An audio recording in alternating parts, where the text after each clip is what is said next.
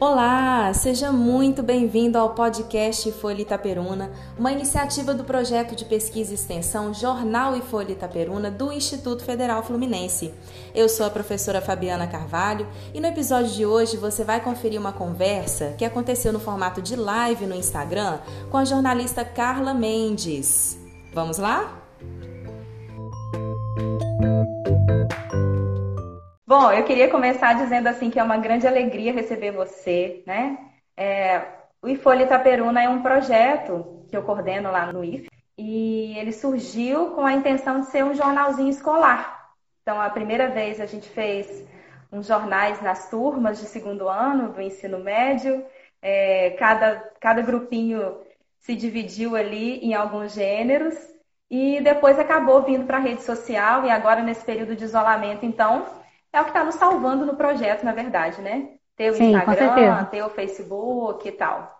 E aí, quando a gente pensou na, na questão da retomada das aulas, é, conversando com as minhas outras colegas de língua portuguesa, a gente falou, pô, seria legal conversar com, com jornalistas, né? Porque aí os meninos iam ter uma vivência realmente do que é trabalhar num jornal, trabalhar como jornalista e tal, quais são as, as nuances desse universo aí. Aí eu me lembrei de você, Carla, né? Te conheço desde a época da UFV. Gente, Verdade. a Carla é uma cantora maravilhosa, viu?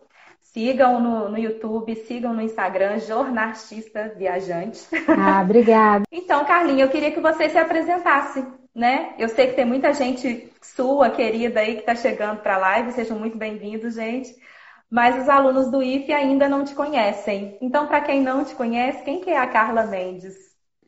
Bom, boa noite para todo mundo. Obrigada, Fabiana, pela, pela introdução, né? Fico muito feliz também de estar aqui com vocês, né? Participando dessa, desse momento de, de dividir mesmo, né? Conhecimento. Acho que isso é tão legal. A gente sempre, nessa quarentena, a gente está tendo muito essa oportunidade, né? De dividir com as pessoas de descobrir novas formas, na verdade, de dividir, né, tanto tanto conhecimentos quanto na a nossa rotina, aos nossos talentos também, né? Tem muitas pessoas que estão, que muitos artistas que a única forma hoje que eles estão conseguindo é se expressar mesmo, né? E, e proporcionar para o público essa experiência é pela internet, né? Infelizmente não tem né, hoje outra outra forma. Um, e aí, me, me, apresentando um pouquinho brevemente, eu, eu sou jornalista, né, como a Fabiana falou, formada pelo UFV, então foi onde a gente se conheceu. Ah, Para quem não sabe que é, qual é o UFV, né, a gente não vai ficar aqui rasgando cedo para a universidade, mas, mas é né, uma paixão de todo mundo, acho que estuda lá, é a Universidade Federal de Viçosa. Eu não sou mineira, mas tenho um carinho muito grande pela por Minas Gerais, né, me, me, recebeu nesses quatro anos de UFV de uma forma muito, muito boa, muito carinhosa, tenho experiências assim muito legais e foi muito importante assim para mim né, esse período na UFV e o coral, como você falou, a gente cantou né, durante anos aí no coral da UFV, uh, ah, era uma verdadeira família, né? Acho que a gente conheceu muita gente que ficou, né, mesmo para a vida aí, na, na, tanto na, na memória quanto no, nos nossos contatos é, pela internet, porque todo mundo, cada um num canto, e aí não tem como. É, na universidade ainda eu trabalhei com TV durante um tempo, né, eu, eu tive a oportunidade de ir para para o Piauí, na época pela própria TV Viçosa, que funcionava dentro do campus da universidade, e fazer um documentário, era estagiária, né? Eu fui fazer um documentário lá no, no Piauí sobre um projeto da, da, de extensão em parceria com a universidade, então tive a oportunidade de fazer roteiro, direção, é, toda a produção, enfim, participei da edição também. E esse projeto acabou sendo parte da minha monografia, né? Foi, foi base para fazer minha monografia, ele entrou como anexo. Então foi uma experiência bem legal da parte de TV na universidade. Depois, saindo da universidade, eu trabalhei com o jornal impresso, que foi o Jornal Diário do Vale. Eu sou de Volta Redonda, no sul do estado do Rio, e lá eu trabalhei no jornal local, né, no Diário do Vale, durante um tempo. E depois eu comecei a trabalhar, vou falar na parte do, do, do jornalismo, vou, vou, deixar a parte artística de lado um pouquinho agora, depois se quiser a gente pode resgatar, mas Tá e aí depois eu comecei a trabalhar numa área que é bem assim que existe bastante no mercado, mas que talvez até na faculdade mesmo e na, no dia a dia talvez as pessoas saibam pouco, que é a área de monitoramento de informações, que a gente né, sempre foi chamado de clipping, né, é, que na verdade é uma é um braço da assessoria de imprensa, né? A gente estuda o clipping dentro da, dentro da matéria, no caso da cadeira, como, como, como queiram falar, de assessoria de imprensa, né? De comunicação corporativa e tal. Aí cada, cada escola, cada faculdade coloca isso em uma forma. É, e o clipping, ele é extremamente importante, né? Para todas as empresas, né? Para os clientes, de um modo geral, que contratam esse tipo de serviço. Que aí a gente pode depois explicar um pouquinho melhor que, que significa, enfim, quando a gente for falar mais é, do, dos temas, né, do, do, jornalismo em si. Sim. E aí é isso, aí nessa, nessa área eu já trabalhei, é a terceira empresa, na verdade, que eu estou trabalhando, né, hoje eu trabalho na Newin, que é uma empresa que hoje está é, bastante grande aí no mercado, a gente tem clientes tanto no Brasil quanto no exterior também, tem uma tem escritórios nos Estados Unidos, no México, enfim, tem vários lugares. Está crescendo bastante esse mercado também. É, e eu cuido hoje de duas contas bastante legais, assim, né? Eu já cuido da conta da Petrobras há nove anos, quase, vai fazer nove anos no ano que vem.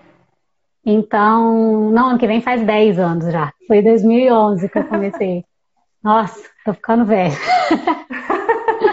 velho. E aí eu sou responsável por toda essa parte desse monitoramento de informação, análise de informação, eu junto com a minha equipe, que tem um pessoal aí na live também. É, a gente cuida de todo esse material, que não é pouco, né?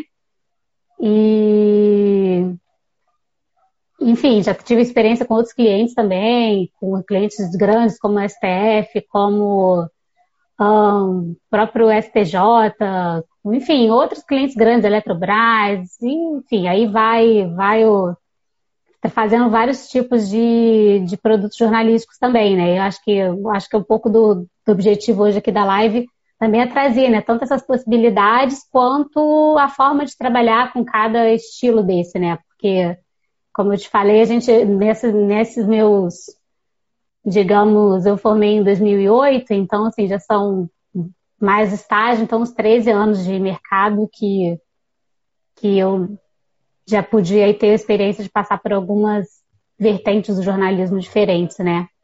Aí a gente estou à disposição, que vocês quiserem saber e da gente conversar sobre isso, vamos lá. É, eu queria até que você começasse falando exatamente das possibilidades mesmo, né? Porque a gente tem vários alunos do terceiro ano que vão assistir essa live, né? Se não entrarem agora, vão assistir depois, porque vai ficar depois. salvo no GTV, né? E, e às vezes a gente tem uma visão limitada, porque não é a nossa área, né? Quais são as possibilidades para quem decide estudar a comunicação social, né, o jornalismo? Eu acho que quando a gente, mesmo quando a gente escolhe o curso, a gente não sabe, né? Eu acho que muita coisa a gente acaba tendo contato durante o curso. É, e é claro que assim, eu até brinco nessa aí, porque toda vez que a gente fala que vai fazer jornalismo, né, o pai, a mãe, a avó, o, sei lá, os parentes, amigos sempre falam, ah, eu vou ainda te ver na bancada do jornal. é sempre assim. Sim. E todo mundo acha que o jornalismo ele só tem né, as mídias mesmo, né, de, os meios de comunicação midiáticos, né, que no caso os principais são o rádio, a televisão, o jornal impresso, né, a revista, enfim, materiais impressos de um modo geral. É, e de uns tempos para cá o, a internet, né, que eu acho que que abocanhou aí um, uma grande parte do mercado de trabalho no que se refere a, a, ao jornalismo em si, né? Porque eu acho que. E o que também trouxe possibilidades e perigos, né? Porque a internet é aquilo, todo mundo fala na internet, todo mundo tem oportunidade de, de dizer o que quer dizer, e hoje em dia está muito em voga essa questão das fake news, né? Que todo mundo, cada um tem gente que inventa, não sei o que, que as pessoas ganham com isso, mas enfim, as pessoas inventam notícias e aí colocam na internet, mandam no WhatsApp, e tem pessoas que não procuram checar aquela informação, então é que é a base do jornalismo, né? Que é sempre essa questão do checar a informação, é, é checar a fonte, é não disseminar qualquer tipo de informação, né? E antigamente esses meios de comunicação, falar um pouco sobre a evolução disso, é, e o que também tem, tem a ver com um pouco da evolução da, do próprio clipping também, é, os meios de comunicação é, considerados né, é, confiáveis eram sempre o jornal impresso, né, a revista, o, a própria televisão. Não estou falando que hoje não são confiáveis. O que eu estou querendo dizer é que antigamente só se confiavam nesse tipo de, de, de meio, né? E hoje em dia tem outros meios também. Existem sites muito sérios, existem né, é, até blogs sérios também e tal, de jornalistas que fazem conteúdo sério. Uh, redes sociais também, que também tem conteúdo de credibilidade. Então, assim, é, hoje em dia mudou um pouco né, esse, esse paradigma de, em relação a, a, ao tipos de meio de comunicação. E além de trabalhar nesses meios de comunicação, né, acho que foi, que foi a tua pergunta, os ramos do jornalismo de um modo geral, é, também você pode ser assessor, assessoria de imprensa de um modo geral, ou assessoria de até de pessoas, por exemplo, assessoria política. Tem muito jornalista que faz assessoria para hum. pessoas dentro da política, ou para artistas, ou para, enfim, pessoas físicas de um modo geral, né? Você pode ser assessor daquela pessoa. O que é você ser assessor dela? Você cuida da parte toda de relacionamento com a imprensa, enfim, aí vai de cada um, né? Tem pessoas que às vezes contratam um jornalista para ser assessor, no final das contas a pessoa está fazendo tudo e mais um pouco, né? Até a assessoria pessoal mesmo e tal. Mas é um, é um ramo de trabalho, né? Assessoria de pessoa física. E a comunicação corporativa também. Ela é um ramo de trabalho hoje que emprega muita gente, né? Que, que até talvez, arrisco dizer que talvez seja um dos ramos mais promissores do jornalismo, até para com salários melhores também. É, oportunidades de trabalhar dentro de empresas que aí não necessariamente são empresas grandes, isso é um outro mito também. Às vezes a gente entra na faculdade pensando, ah, eu quero sair, e, e as, as, empresas que a gente pensa são sempre grandes empresas, né? É, eu quero trabalhar na Globo, eu quero trabalhar no SBT, na Record, enfim, é. tratando de mídia aqui, é, ou na Rádio CBN, na Rádio Band News, enfim, são, lógico que são grandes empregadores, né, de, de mão de obra, de comunicação, mas não são os únicos, né? Assim, toda grande empresa tem uma área de comunicação, talvez até médias empresas, né? Não necessariamente só multinacionais têm uma área de comunicação dentro que, que, que cuida não só da. E dentro da empresa você pode cuidar tanto da comunicação interna, né? Do, dos funcionários, enfim, juntamente com sempre ligado à presidência da empresa, ou RH, fazendo esse trabalho em conjunto, você pode trabalhar com essa questão do, da comunicação interna, fazer jornais internos também, eu mesma já fiz jornal interno é, para poder melhorar mesmo o entrosamento, a comunicação dentro da empresa. É, trabalhar com comunicação de mural, tudo isso está dentro da parte de comunicação interna, né? E-mails, que aí às vezes dentro da, da, empresa também tem a área junto com marketing, então tem toda essa parte do, do e-mail marketing, né? Tanto para dentro da. Eu estou falando assim, mais na área de comunicação interna. Você pode trabalhar também na área de comunicação externa, comunicação com os clientes, comunicação com os demais é, stakeholders que a gente fala, vamos dizer uma linguagem mais profissional, mas com os demais contatos mesmo, com fornecedores, com, com a imprensa no modo geral, com, enfim, com qualquer tipo de, de né, contatos externos que a empresa possa ter, né? Aí depende muito de cada empresa, parceiros de negócio, enfim. E aí, é, dentro dessa parte de comunicação é, empresarial, né, a gente tem também, né, nesse, nesse universo das empresas, as assessorias de imprensa, que é diferente de assessoria de comunicação. A assessoria de comunicação dentro da empresa normalmente engloba tanto a assessoria de imprensa, como a, a comunicação interna, quanto às vezes entra o setor de marketing junto também. Tem empresas que é um grupo, é uma equipe só para fazer isso tudo. Normalmente nas empresas menores. Quanto maior a empresa, normalmente isso vai segmentando mais. Mas e aí tem a assessoria de imprensa, de fato, quando a gente fala de assessoria de imprensa, assim, a gente já presume que existe esse contato com a imprensa. Então, por exemplo, eu trabalho numa empresa, sei lá, de moda. E aí eu quero, então, vou lançar uma coleção nova e eu quero que as pessoas saibam disso. Daí eu posso fazer um release, né, que é o tipo, um tipo de texto, né, que a gente depois pode falar dos estilos de texto e tal. O release não chega a ser um estilo de jornalístico, mas ele é um produto jornalístico que você escreve para poder divulgar a sua, a sua marca, a marca da sua empresa, para você é, divulgar ações que você está fazendo, ou também não só para divulgar coisas boas, mas também para responder contatos da imprensa sobre alguma crise que esteja acontecendo, né? É, sobre algum problema, para poder consertar alguma informação errada que tenha sido, sido publicada. Então, a assessoria de imprensa faz isso, ela, ela lida com esses, com esses contatos da imprensa, né? E, e a gente fala que normalmente um dos maiores valores que tem um assessor de imprensa é a agenda dele, né? Porque acho que isso é muito importante, o mailing que ele tem, o contato que ele tem com os jornalistas para poder conseguir, às vezes, emplacar uma matéria legal sobre a empresa num, ou sobre uma pessoa, enfim, um artista ou quem quer que seja, como eu falei, existe assessoria de pessoa física também, né? É, então, assim, você toda essa comunicação e essa gestão do conteúdo que sai na mídia também é feito por jornalistas dentro das empresas. Né? E normalmente é um trabalho mais de bastidor que às vezes não aparece tanto.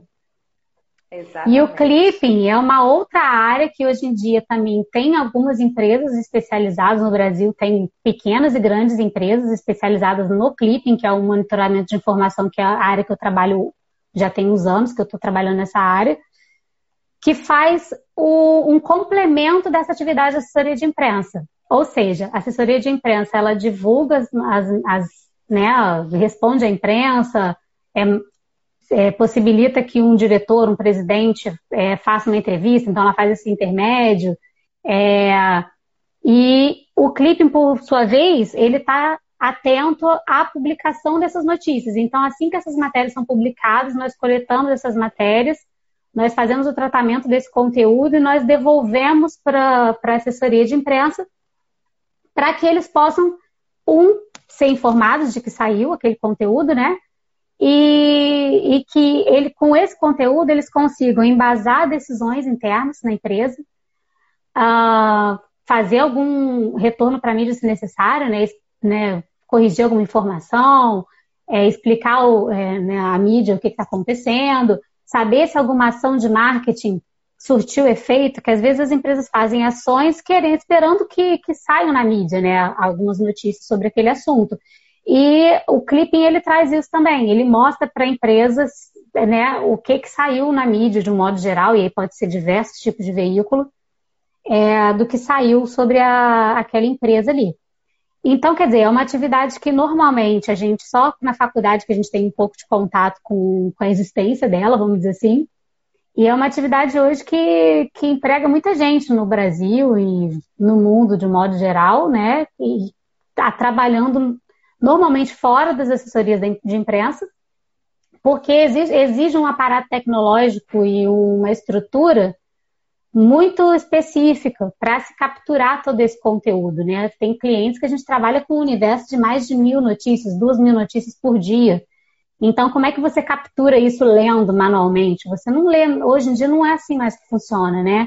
Ler manualmente ou procurar manualmente em sites e cadastrar isso tudo manualmente. Então, é, é importante entender isso também, né? Que esse mercado de, de clipping cresceu por essa necessidade de cada vez mais veículos aparecerem e as empresas precisarem cada vez mais é, entender né, e, e como é que fala, rastrear mesmo essas informações, o que estão falando sobre ela no mercado, né? A gente faz relatórios disso, isso às vezes impacta até mesmo uma notícia errada, por exemplo, impacta até mesmo no, na queda da ação da empresa. Então, muita gente perde dinheiro com isso, é, ganha dinheiro com isso. Então, assim, é, é bem importante, assim, essa. E se a assessoria não sabe o que está saindo na mídia, ela não tem como agir, né? Então, esse trabalho de retorno da, da informação também é bem importante, e é um trabalho de bastidor, né, que não aparece para a sociedade de um modo geral, a população não, não consome esse trabalho. a população consome os meios de comunicação, que é natural. Então, talvez por isso, na, no imaginário, o jornalista é sempre aquele que dá a notícia. Né? E tem todo esse aparato e todo esse leque de possibilidades, né? Além disso, também. Acho que deu para passar é, um pouco. Por isso que a gente falou que realmente era uma conversa sobre o universo jornalístico, né? Porque assim, é muita coisa, né? E a gente é. não tem essa visão. A gente que está aqui do lado de fora, né? Que não está trabalhando na área, que não está pesquisando nada na área, a gente realmente não tem essa visão toda.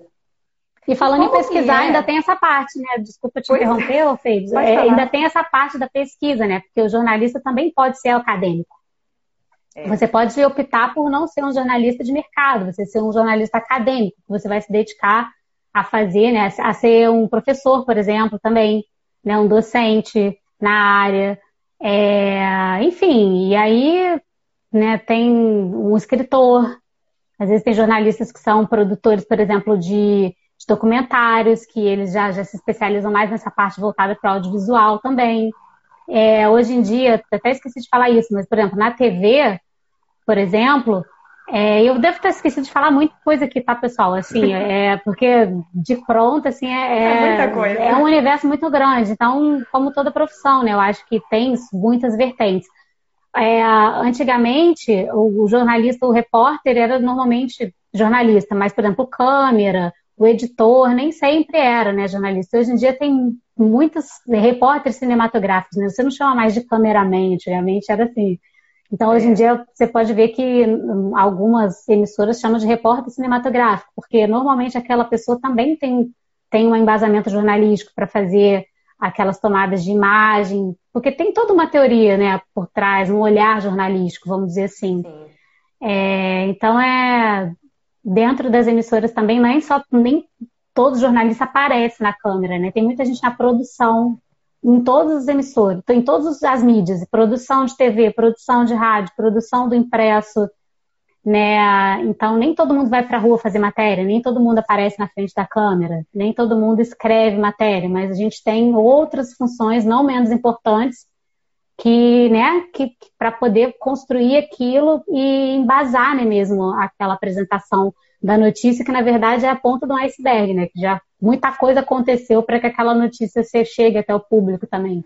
E depois muitas outras coisas acontecem para que a notícia volte para a empresa, para dizer para a empresa que, ó, olha o que estão falando de você, né? Então, assim, é, é, bem, bem complexo, assim, uma teia mesmo, assim, mas é bem legal. Nesse sentido, como que tem sido o, o trabalho em tempos de pandemia, de isolamento social? Dá para continuar com o ritmo normal em casa? Como é que é? Bom, o nosso trabalho, é, felizmente, né, eu acho que nós somos até privilegiados de conseguir né, fazer o nosso trabalho de maneira remota, tantos profissionais ou acabaram, infelizmente, ficando seus, sem seus empregos e outros também é, acabaram não conseguindo ficar remoto, então ter que ir para o escritório ou ter que ir para o seu local de trabalho, independente de qual seja ele é, se expondo aos riscos e tal. Então, assim, a, é, o nosso tipo de trabalho especificamente não precisa a gente estar na rua, a gente está no escritório e tal. E a empresa que eu trabalho tem um, uma política de confiança mesmo, assim, de você poder trabalhar remoto e tal, e desde que você, né, não deixa a peteca cair, como diz outro, mantém o seu rendimento ali e tal, a gente não tem tido problema, assim, a minha equipe também super comprometida também, então não, não temos tido queda de, de qualidade, vamos dizer assim, do trabalho. Era uma preocupação, de fato, assim, a gente não sabia, até mesmo o decorrer das coisas a gente não tem como saber, mas é, a gente não tem como saber é, como é que vai ser, né? Então a gente tem que ir meio que empírico, a gente vai vendo como vai ser e fazendo ajustes necessários. O cliente também no início ficou um pouco preocupado, depois foi, foi vendo que estava dando certo e foi encarando de uma maneira legal. É, eles também, né? O cliente também está trabalhando remoto, então tá todo mundo meio que no mesmo barco, assim. Então acho que que está dando para fazer legal. Agora, por exemplo, outras tarefas jornalísticas, tipo os repórteres de rua, a gente vê jornal, né? Então, se a gente ligar o jornal, a gente vai ver que tem pessoas na rua fazendo matéria para TV, para o rádio, para o jornal. Então, assim, são tipos de, de vertentes do jornalismo, por exemplo, jornalismo de, de notícia, de produzir a notícia, que infelizmente não tem como ficar o tempo todo dentro de casa, né? Você tem que ir atrás da notícia, não tem jeito. Mas esses jornalismos mais indoor, vamos dizer assim, que são os jornalismos empresariais, a parte de marketing, de comunicação interna ou de até assessoria de imprensa e tudo, eu acho que dá para fazer de forma remota. É lógico que a gente tem que, que tomar muito mais cuidado, né? Muito mais zelar mais pela questão da comunicação e tudo mais, assim, ter bastante cuidado mesmo, né? Zelo pelo trabalho que já tem que ter normal mesmo. Mas nesse nesse molde, vamos dizer assim, nesse modelo principalmente, né? Sim. Mas tá indo, estamos levando. É isso aí. Como você falou, não pode deixar a peteca cair, né? É, eu queria que você falasse um pouquinho da, do jornal impresso, né? Da, da, da mídia escrita, é, a sua experiência, até porque a gente vai, a gente está retomando agora o nosso calendário né, acadêmico, a gente estava com as aulas suspensas no IFE, e as turmas, por exemplo, de segundo ano já começam o estudo dos gêneros jornalísticos, né? Assim, uhum. claro que não todos, né? Só aqueles básicos, né? Notícia, uhum. reportagem, editorial, artigo de opinião, é, uhum. entrevista, enfim. O é, que, que você poderia falar sobre esses gêneros para aquele aluno que, assim, até agora não tem o hábito de ler jornal, ele consome mais ali a TV mesmo, é, a, a, a rede social. Que características que você destacaria para esse aluno agora?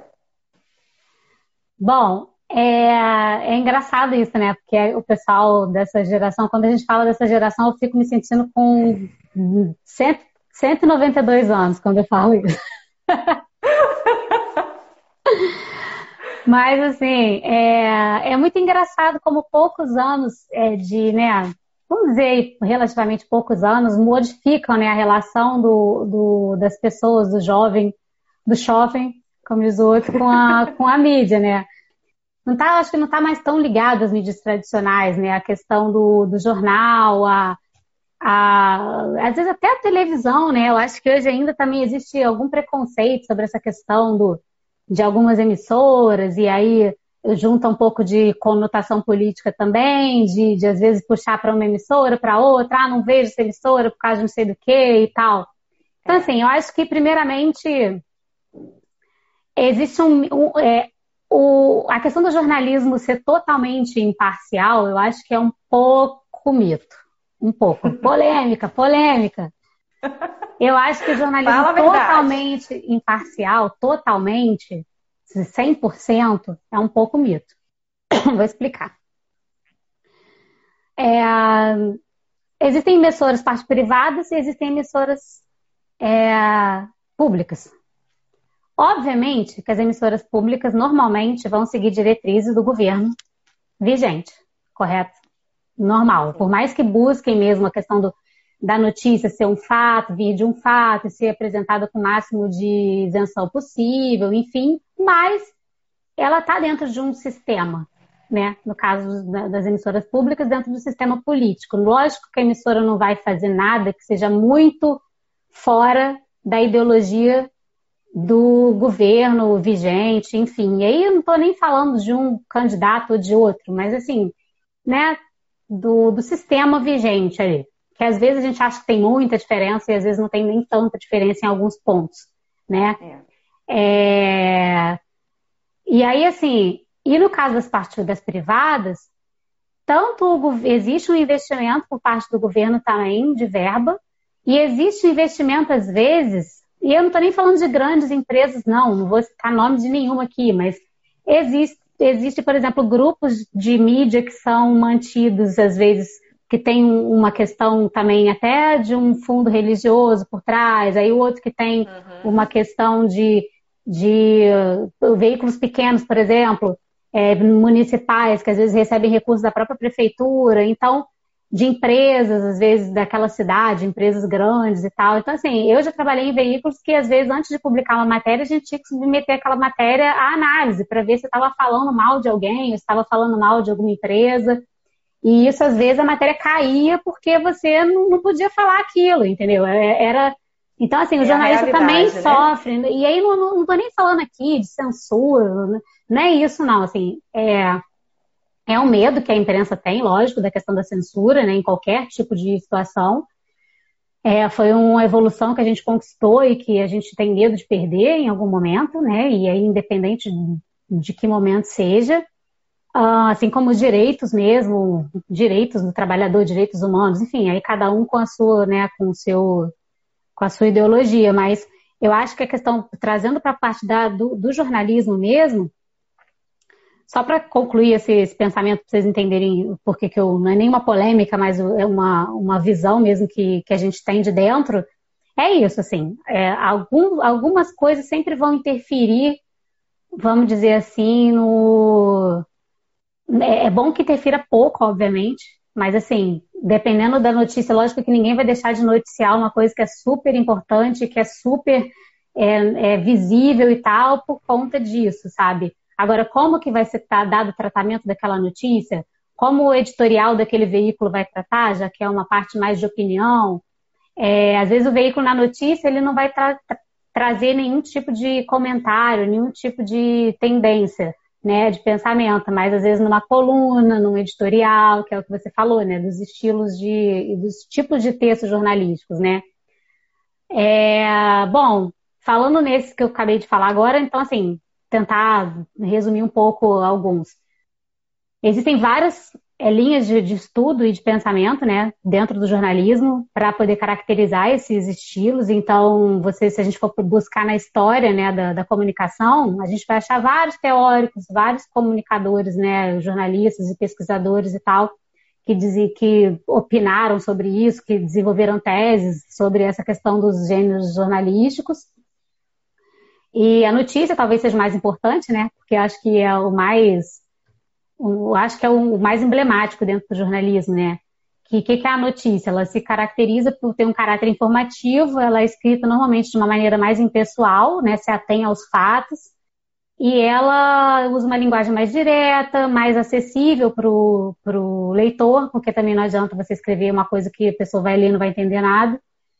É, e Normalmente, uma das principais características é que a notícia traz normalmente no início o que a gente chama de lead, né? L-E-A-D, né? O lead que são algumas perguntas que aquela matéria tem que responder.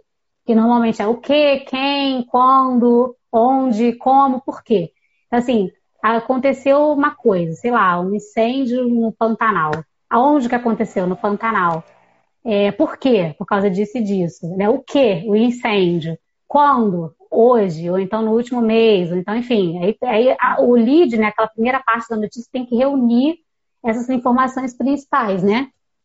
E aí, normalmente, no corpo do texto, são dados, vem, o jornalista normalmente vem falando sobre. É, sobre.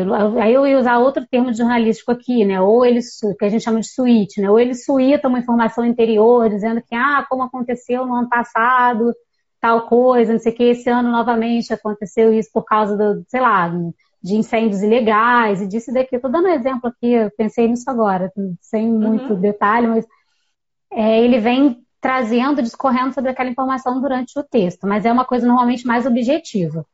É, quando a gente fala de reportagem, normalmente isso já tem um, um, um caráter mais mais pesquisa, assim. Normalmente tem mais pesquisa envolvida, são textos maiores, trazem mais fontes e aí debate mais, às vezes, os assuntos. É importante também no jornalismo você sempre ter essa questão, principalmente em temas polêmicos, de ouvir os dois lados, né? As fontes, Isso. se tem algumas fontes que são conflitantes, então uma pessoa diz uma coisa, o outro lado diz outra, então é sempre importante você ouvir, né, os, as partes, né? E e a reportagem normalmente tem isso, de trazer mais informações, de trazer aquele tema mais esmiuçado, vamos dizer assim, né?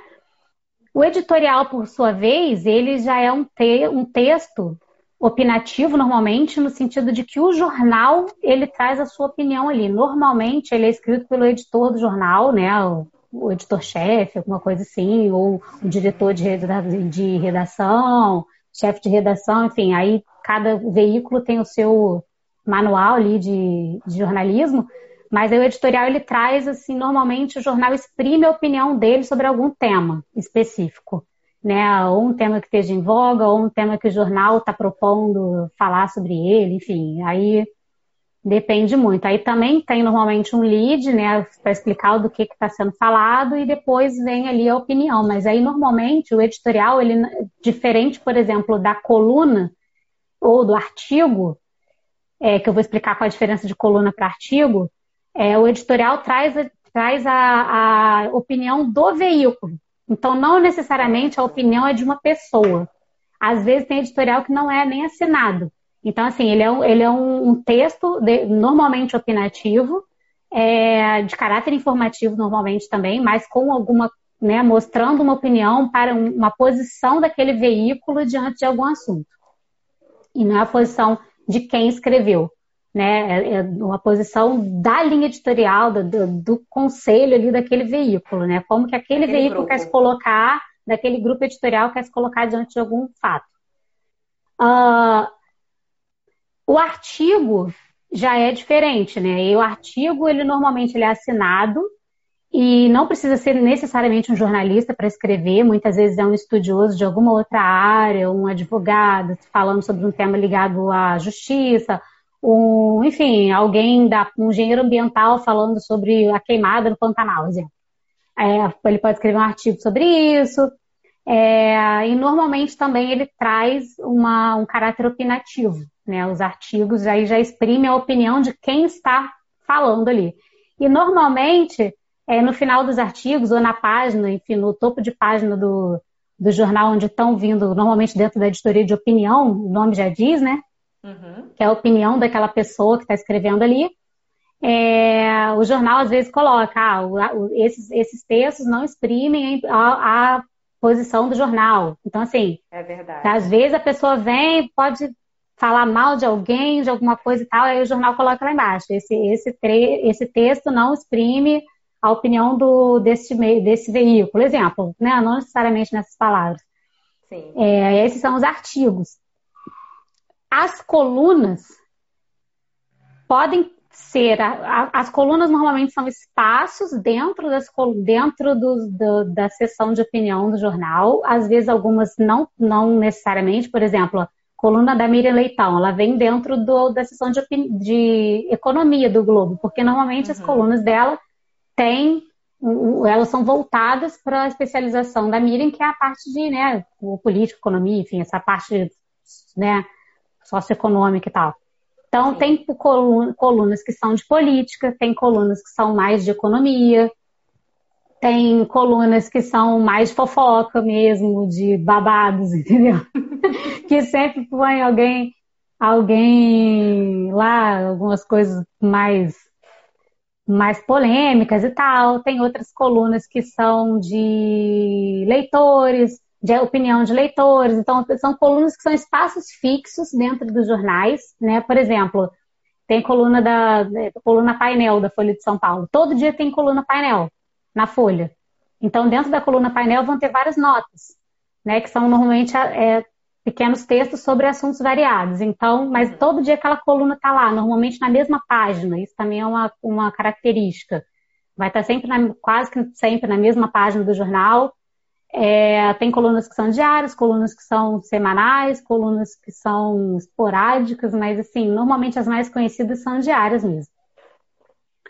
Um, tem o estilo crônica também, que pode ser visto como um estilo jornalístico, de repente, porque a, a crônica já é uma, um fato cotidiano que você pega aquele fato e você vai escrever sobre ele, normalmente com com narrativas, né? Você narra fatos ali que aconteceu no... às vezes, às vezes uma coisa cotidiana mesmo. vou escrever uma crônica sobre todo dia eu, eu saio de casa e pego três conduções para chegar no trabalho. vou escrever uma crônica sobre coisas que eu percebo nesse trajeto e, entendeu? Pode ser vários, uhum. vários assuntos diferentes, assim. São, normalmente você pega um fato do cotidiano, né, e você escreve algo sobre aquele fato, às vezes de uma maneira mais bem-humorada, enfim.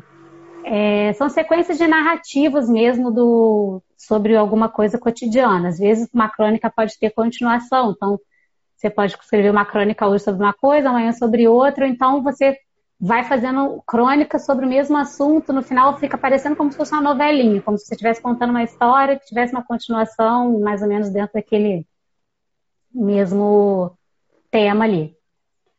É, e aí tem, tem alguns é, pesquisadores que colocam mais, é, mais estilos né, dentro desse universo do jornalismo. Então, assim, tem, eu queria, até anotei aqui na minha colinha, é, tem dois pesquisadores assim mais contemporâneos, né? Porque a gente na universidade a gente estuda muito, né?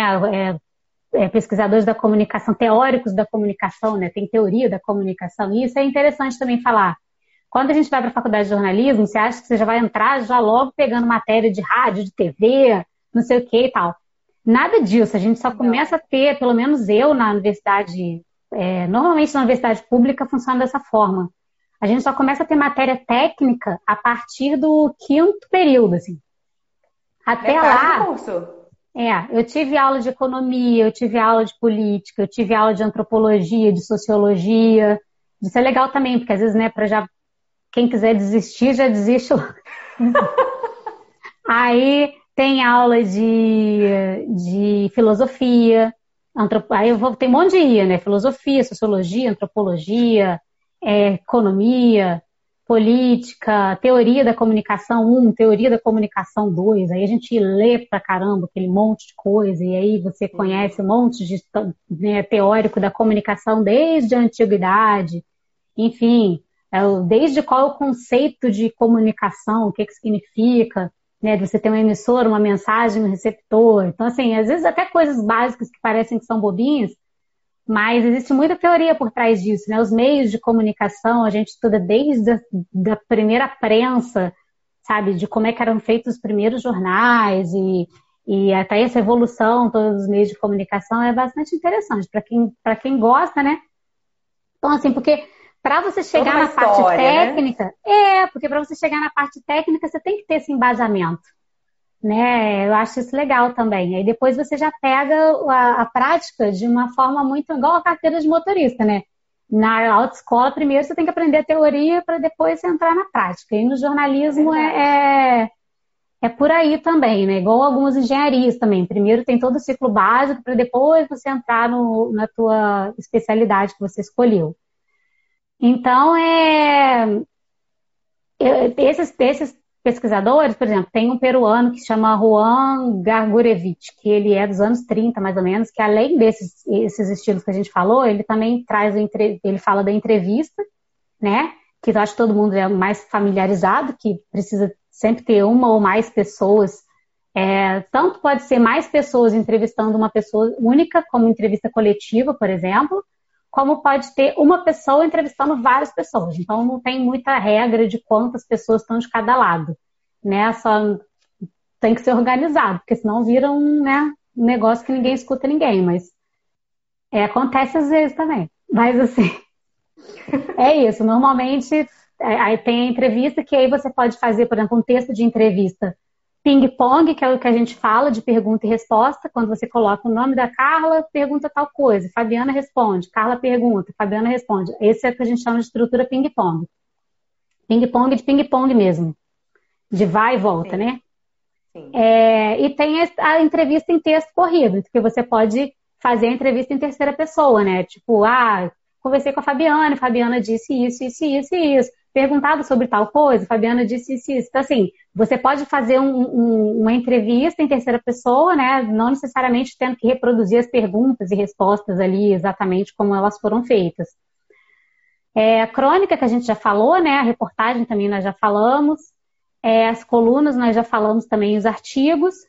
E ele, além disso, ele coloca os gráficos, né? Que a gente chama de infográficos, que às vezes tem gráficos ou fotolegendas também que que estão dentro da mesma coisa ali, que, que são peças informativas também, mas que normalmente em que a imagem fala mais do que o texto que está ali. Né? A imagem por si só já leva a informação de uma forma bastante clara. É, tem os testemunhos que ele coloca, que aí, aí, pode ser uma narração real, de alguém dar um testemunho sobre o que viu. Tipo quando a, gente, quando a pessoa vai num, é, num júri, ela tem que dar um testemunho dela, né? O nome já diz ali, testemunho. Então, é, normalmente a pessoa faz isso em juízo mesmo, né? É, por exemplo, quando tem uma investigação, você tem que falar aquele seu testemunho, isso normalmente é feito em juízo, você tem que jurar que você está falando a verdade, enfim, aquilo é documentado e tudo mais. É, e tem as resenhas, ele traz também resenhas e críticas, que é, é, hoje em dia o pessoal conhece resenha como conversa, né? Ah, vou ter uma resenha com o pessoal, não sei o quê. Vai Mas bar, né? resenha. Né? Bater papo, é, vou, vou no bar fazer uma resenha, exatamente. Você pode fazer uma resenha no bar sobre alguma coisa. a resenha jornalística é quando você, por exemplo, pega um filme, pessoal que gosta de cinema e tal, o pessoal assiste um filme e aí ele vai fazer aquela crítica, aquele filme, ou dizer. Crítica não necessariamente tem que ser ruim, tá, pessoal? Crítica você pode fazer uma crítica positiva. Então, você, é uma opinião que você dá, né?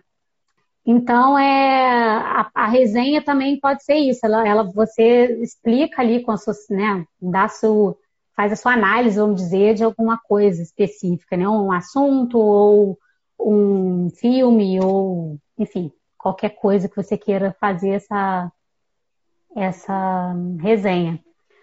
Um, e aí, esse cara que eu falei, é o, esse Juan, ele é peruano. E aí tem um outro também comunicador, professor também de, de universitário, pesquisador, jornalista, que é o Marques de Mello, inclusive tem vários livros dele, é, que propõe também uma outra organização um pouco diferente do Juan, desses gêneros jornalísticos, né? Que aí ele tem o nota, tem, que ele, ele faz algumas divisões entre gêneros informativos, que seria nota, notícia, reportagem, entrevista, título e chamada, que ele, que ele coloca aqui. Eu vou falar mais rápido pelo tempo, tá, pessoal? Tem os gêneros opinativos, que são editorial, comentário, artigo, a resenha, que a gente falou também, coluna, que a gente também falou, carta, por exemplo, tem carta aos leitores, é, carta de leitores, então também é, é um, é, direcionado para um público, né, e tal, que você escreve para aquele público dentro do jornal, você encontra isso, carta aos leitores, quando às vezes o editor quer falar também especialmente para o leitor e tal. Uh, gênero, e tem os gêneros utilitários que ele coloca, ou prestadores de serviço. Aí tem roteiro, obituário, né, que também tem nos jornais, é, indicadores, campanhas, uh, tem, tem alguns aqui mais.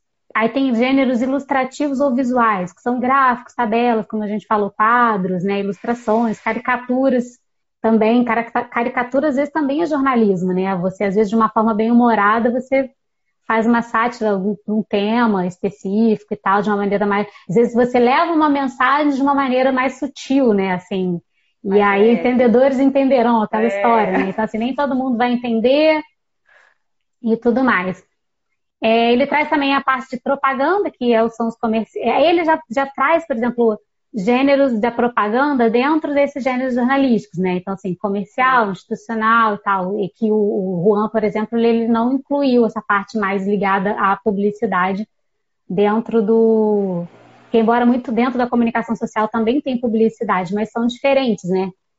É, são gêneros diferentes, são, são, são, formações diferentes, na verdade, né? São licença, né?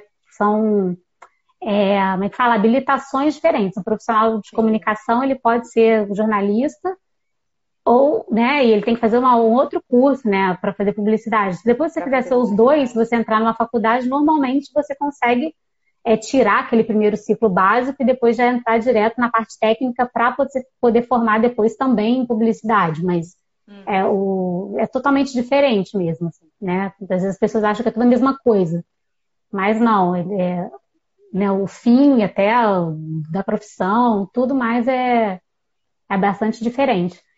E tem a parte de entretenimento que ele traz também, que é histórias em quadrinhos, folhetins, contos, poesias e tal, que, que ele também enquadra dentro dessa, desses gêneros jornalísticos.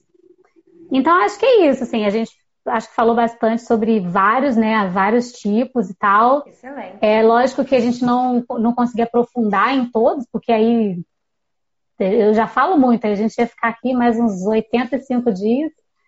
Mas eu gosto mesmo, assim, é, de explicar, de ensinar. Então, assim, no meu Instagram, normalmente nas postagens eu não falo tanto da parte jornalística, normalmente até eu trato mais da parte de arte do que do jornalismo, mas é, eu gosto sim, de falar da profissão, então se precisar, quem quiser ir lá no Instagram, Jornalista Viajante, me, me, procura lá que a gente conversa um pouquinho mais sobre isso também. E se quiser depois fazer outros encontros, eu estou à disposição. Ah, e tem também uma outra coisa que eu queria comentar. Muita gente tem preconceito com jornalismo, que fica assim, ah, que jornalista ganha pouco e não sei o quê, e que é uma profissão mal valorizada. é uma profissão mal valorizada no modo geral, sim.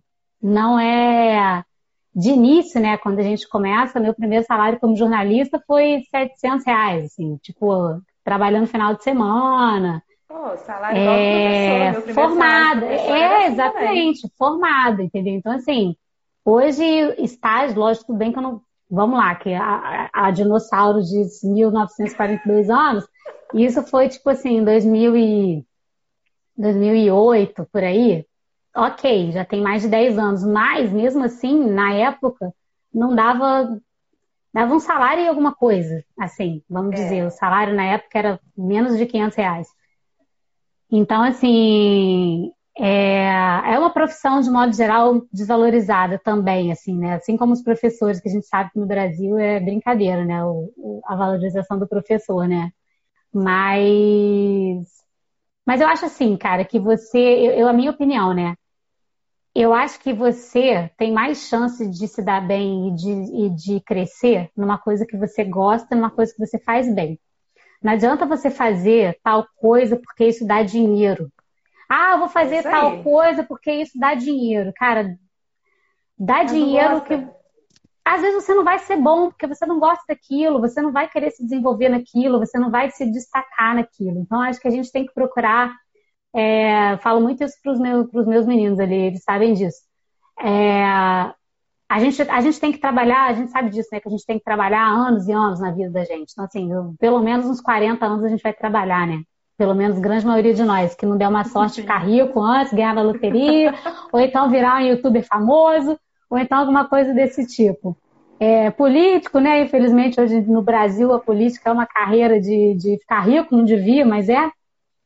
É enfim, é, não vou nem vou, não vou entrar nessa parte, não, senão a gente fica aqui também até ano que vem. Mas, é, né, enfim, eu acho que para trabalhadores normais, vamos dizer assim, né, é, a gente vai trabalhar muito tempo na vida.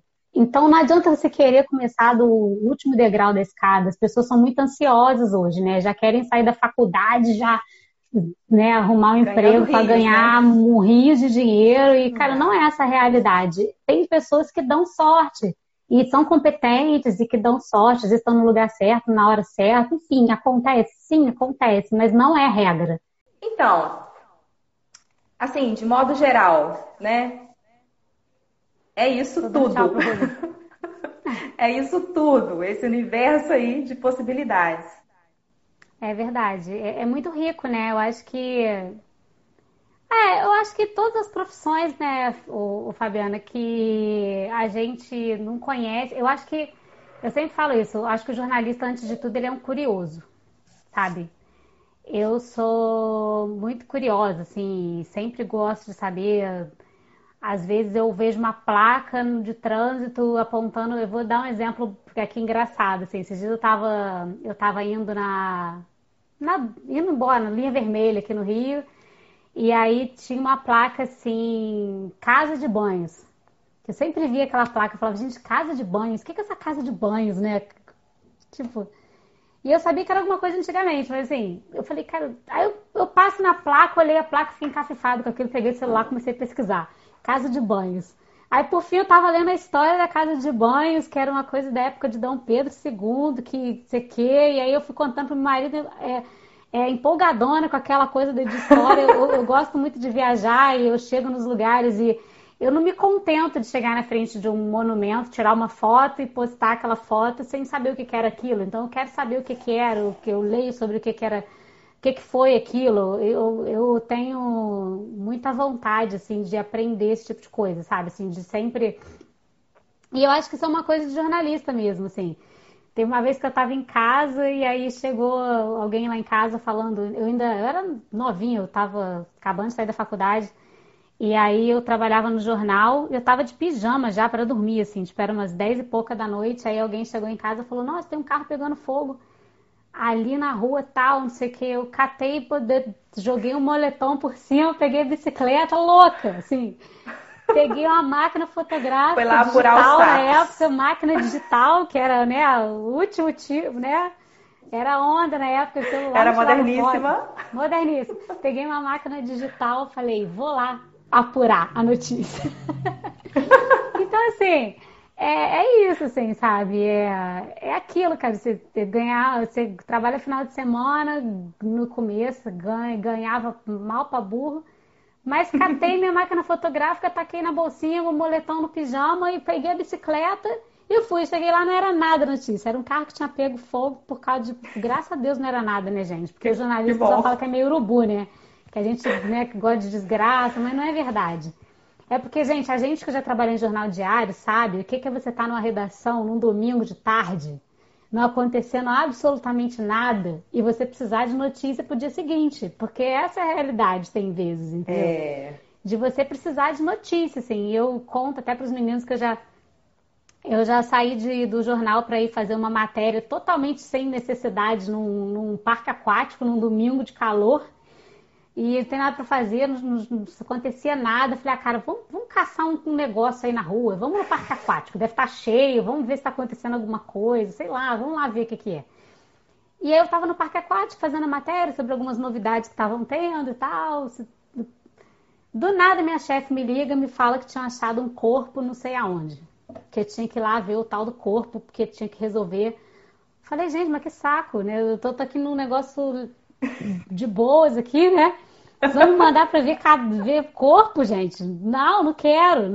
Aí ela pai falou comigo na época. Você vai ficar sendo jornalista de parque aquático, de evento cultural? Tem que ir lá ver o corpo, tem que não sei o quê. Então, assim, é isso. Jornalista, é, sabe, tem isso também, assim, de você ter dia que você tá lá no, numa festa maravilhosa, cheia de glamour, cobrindo um evento, não sei o quê, e no outro dia você tá na beira do, do, do negócio lá que acharam entendeu? De um crime, do é. negócio. É, é, louco, assim, é muito, é muito louco isso, mas você tem que ter Graças a Deus, quando eu cheguei lá, já tinham levado o. o... Oh. Ela não gostou, não, mas eu adorei. Falei, ai, graças a Deus, levaram. Mas é isso, é chegar todo dia na redação e, e fazer ronda, ligar para a delegacia, ligar para o bombeiro, ligar para para a polícia, ligar para tudo que é lugar para você saber se está acontecendo alguma coisa, se para hospital, a gente faz ronda, né? De, de, tanto em tanto tempo tem a pessoa que vai lá e faz a ronda. Você pega o telefone, caderninho, liga para todo mundo ali, pergunta: aí, alguma novidade? E agora? Alguma novidade? Notícia ruim, mas assim, infelizmente, notícia ruim acontece também, né? Então a gente. É. Tem hora que, que é isso, a gente precisa de notícia, é o que, é o que move a nossa atividade. Então você precisa de. Né, o jornalista de mídia, por exemplo, é, é isso, mas depois a gente pode marcar de repente um outro dia para a gente falar sobre essas né, a, a, etapas de. Por exemplo, se você quiser marcar para a gente falar um dia sobre jornal impresso, a gente fala da etapa de, de, de, de produção, desde a, da, de você ter a, né, ali a, a pauta, né, que é a primeira parte da notícia, até que você publica a notícia, né, as funções que tem no meio ali, quais, quantos profissionais podem estar envolvidos e quais as etapas que são seguidas até você ver a notícia no jornal, por exemplo, que são várias etapas. Sim. Então, na televisão a mesma coisa. Enfim, tem é, assunto. Antes, antes da gente acabar, é que você queria, você tinha falado no começo que você também teve uma experiência com TV, assim, resumidamente, o que, que você falaria? Resumidamente, é a parte difícil para mim, sabe? Cara, resumidamente, é na TV você também faz, pode fazer muitas coisas além de estar na frente da câmera, né? Eu a gente também tem que pensar na pauta, né? Fazer a parte de produção, então é pensar na pauta, o que, que a gente faz uma reunião de pauta, é, apresenta aquela possibilidade, aí você às vezes é, é autorizada, não, pode fazer. Aí você vai atrás de fonte. Em grandes emissoras, em grandes jornais e tal, normalmente tem pessoas que, que, que fazem a produção, por exemplo, que então tem uma equipe para te ajudar a buscar fonte, a ligar para para para quem quer que você vai entrevistar, por exemplo, o legal na, na, na em Viçosa, aprender em Viçosa foi muito bom, porque Viçosa é uma cidade pequena, né? Então, assim, era muito mais fácil quando você precisava entrevistar um prefeito, entrevistar um vereador, entrevistar uma autoridade na cidade. Tinha como encontrar essa pessoa. Era né? muito mais fácil, exatamente. Assim, não era tipo como eu estou no Rio de Janeiro, eu querer entrevistar um governador se eu não for de um grande veículo. Ah, eu é. vou criar agora aqui o Jornal da Carla. E vou lá querer entrevistar o governador, que no caso estamos até sem governador nesse momento. pois é. E aí. É é difícil, entende? Você não tem acesso, você não tem abertura. Então, acho que o legal para exercício na TV foi isso, porque eu estava em Viçosa, então muita coisa a gente fazia dentro da universidade. E essa experiência que eu tive para ir para Coronel José Dias, no Piauí, com, com o projeto da universidade, foi muito rica, porque a gente passou, que, que acho que foi a experiência mais icônica assim, que eu tive na TV, que foi fazendo esse documentário que existe ainda, se chamava Projeto Água Viva, Missão Integral no Nordeste. É, e eu fui com uma galera da universidade, assim, que era um projeto de extensão da universidade junto com a igreja presbiteriana na época que fazia um projeto que juntava um pouco de evangelização com assistência social, era uma coisa, é, é, algo assim, né, resumidamente. E eu não era da igreja, né, no caso de, dessa igreja, e, e, eu fui como jornalista mesmo, ganhando um total de zero reais para ir, não tinha bolsa, não tinha nada, e a gente foi de ônibus, é, a gente saiu, tipo assim, levou dois dias para chegar lá, é, no ônibus da universidade, é. sem ar-condicionado. Nossa! Vai de Minas ao Piauí sem ar-condicionado. Isso foi isso que aconteceu. Sem banheiro no ônibus, não tinha banheiro no ônibus. E é perrengue, assim. Então, quer dizer, eu, eu falei, vamos fazer, vamos, vamos fazer e tal, fomos. E, e, assim, é assim que a gente aprende, sabe? Dormimos lá em casinha de pau a pique, com mosquiteiro no coisa, acordava com aranha, com coisa. Né? Bem, bem, é, bem tipo. Toda uma aventura mesmo. É, aventura total. E, e, só tinha um orelhão na cidade. Quando tinha que ligar para a família, as pessoas tinham que ficar na fila, porque só tinha um orelhão, sabe, para ligar. E é, é, assim, um lugar muito pobre mesmo. Assim, é, eu estou rindo aqui, estou brincando, mas é, eram cidades de muito baixo DH que, que esse projeto ia. Então, assim, foi, é uma experiência de vida mesmo, assim, sabe? De você. Sim ver coisas que você não, não vê todo dia, sabe?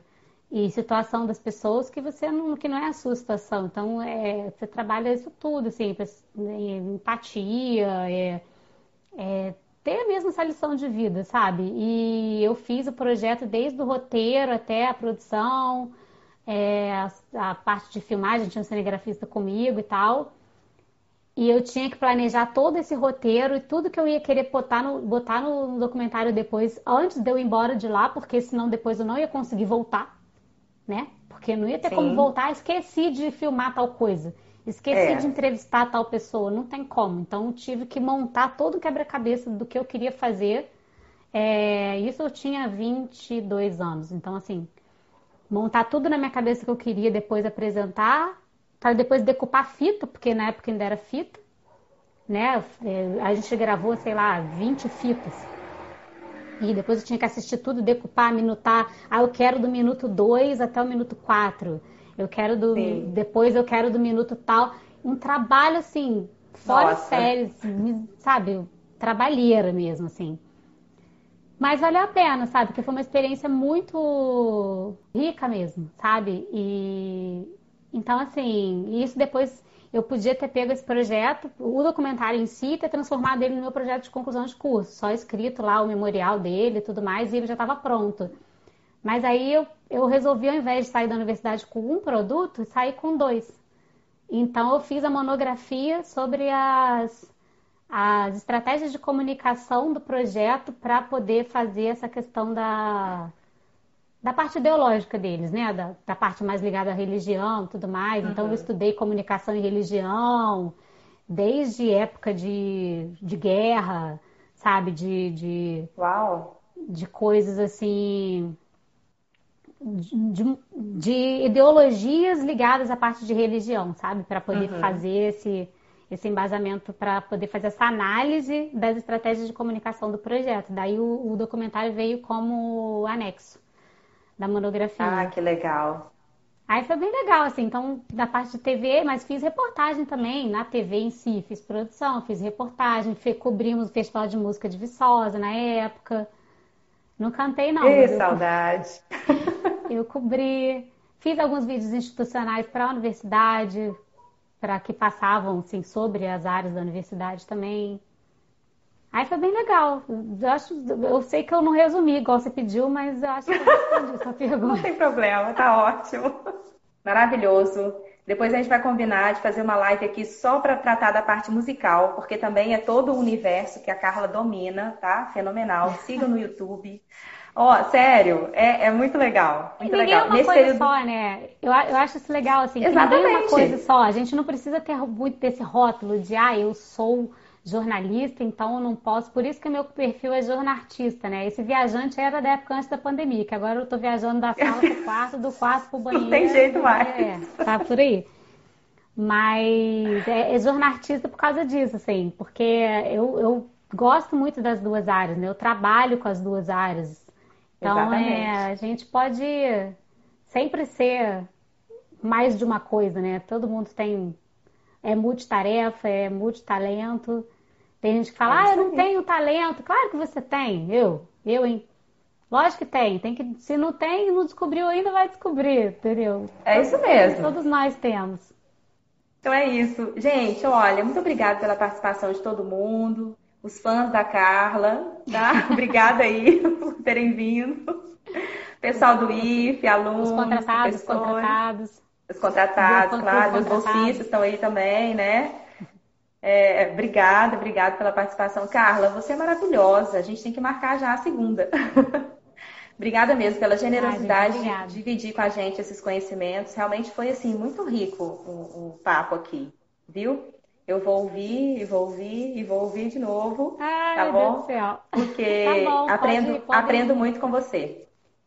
Tá bom? Ah, obrigada, Fabiana. Sim, eu eu gosto mesmo, assim, de de, de dividir, né? Então, é, com o pessoal da minha equipe, no trabalho, é, enfim, com a família. Eu sou aquela que adora falar, falar as coisas que eu, que, eu, que eu gosto, as coisas que eu sei, as coisas que eu aprendo, eu quero dividir, eu quero passar para os outros. Então, nunca fui professora, que bom que vocês acharam que eu tô. Que eu tô ah, leva o mau jeito. Quem sabe no futuro, né? Aí, Mas, ó. É, pois é. Mas assim, vamos ver. Especialização, até posso ser professora, porque eu tenho especialização, então posso até dar aula mesmo. Então. quem sabe a gente. Se eu não falei, eu especializei em marketing, então na... também é uma coisa para você juntar com o jornalismo, né? Também em alguns lugares. Enfim. É... E é isso. Obrigada. Obrigada a todo mundo. Obrigada pelos elogios. Obrigada pela companhia. Foi ótimo. Pelas risadas das minhas bobeiras, porque eu sou boba mesmo, sempre serei. Mas eu sou uma boba séria, pessoal. A gente não precisa ser sisudo ou ser serião e tal para você poder passar credibilidade, para você né, ser confiante no teu trabalho, enfim, eu acho é que, que não faz mal um pouquinho de leveza, a vida já está muito pesada. Sim, vamos ir. Sorrir é vamos é importante. Ir. E saúde para todo mundo. Fiquem em casa se puderem. Vamos torcer, né, para que isso tudo acabe o mais rápido possível. Gratidão, um Carlinha. Vocês. Um beijo e até a próxima, porque nós vamos marcar a próxima, hein? Vamos, vamos marcar. Obrigada, pessoal. Tchau, gente. Tchau.